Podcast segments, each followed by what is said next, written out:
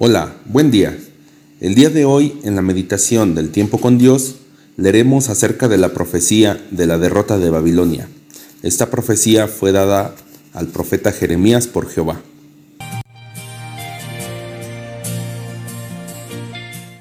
Acompáñame a leer la palabra de Dios en Jeremías capítulo 50 del verso 21 al 32. Sube contra la tierra de Meriataim contra ella y contra los moradores de Pecod. Destruye y mata en pos de ello, dice Jehová, y haz conforme a todo lo que yo te he mandado. Estruendo de guerra en la tierra y quebrantamiento grande. Como fue cortado y quebrantado el martillo de toda la tierra, cómo se convirtió Babilonia en desolación entre las naciones. Te puse lazos y fuiste tomada, oh Babilonia, y tú no lo supiste. Fuiste hallada y aún presa, porque provocaste a Jehová. Abrió Jehová su tesoro y sacó los instrumentos de su furor, porque esta es obra de Jehová, Dios de los ejércitos, en la tierra de los caldeos. Venid contra ella desde el extremo de la tierra, abrid sus almacenes, convertidla en montón de ruinas y destruidla, que no le quede nada. Matad a todos sus novillos, que vayan al matadero. Ay de ellos, pues ha venido su día el tiempo de su castigo. Voz de los que huyen y escapan de la tierra de Babilonia, para dar en Sión las nuevas de la retribución de Jehová, nuestro Dios, de la venganza de su templo. En estos versículos podemos destacar cómo la profecía de Jehová, dada al profeta Jeremías, describe la destrucción de Babilonia.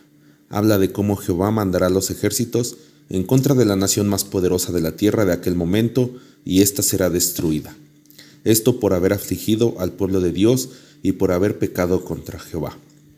Es importante recordar que cuando el rey Nabucodonosor se apoderó de Jerusalén, saqueó el templo que Salomón había construido, robando y destrozando los objetos sagrados que se utilizaban para el culto, y llevando cautivos a Babilonia a los habitantes de Jerusalén. También es importante recordar que en Jeremías 12, Jehová se dirige a los pueblos que han destruido la tierra que dio como herencia al pueblo de Israel, y les dice que si aceptan a su pueblo y juran en nombre de Jehová diciendo, por la vida del Señor, podrán permanecer. En el versículo 17 dice, pero la nación que no me obedezca, la arrancaré de raíz y la destruiré, y yo, el Señor, lo afirmo. Con la lectura, versículo 29. Haced juntar contra Babilonia flecheros, a todos los que en Tesanarco acampad contra ella alrededor. No escape de ella ninguno. Pagadle según su obra, conforme a todo lo que ella hizo. Haced con ella, porque contra Jehová se ensoberbeció, contra el Santo de Israel.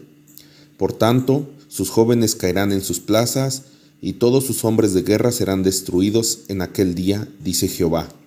He aquí, yo estoy contra ti, oh soberbio, dice el Señor, Jehová de los ejércitos, porque tu día ha venido, el tiempo en que te castigaré, y el soberbio tropezará y caerá, y no tendrá quien lo levante, y encenderé fuego en sus ciudades y quemaré todos sus alrededores.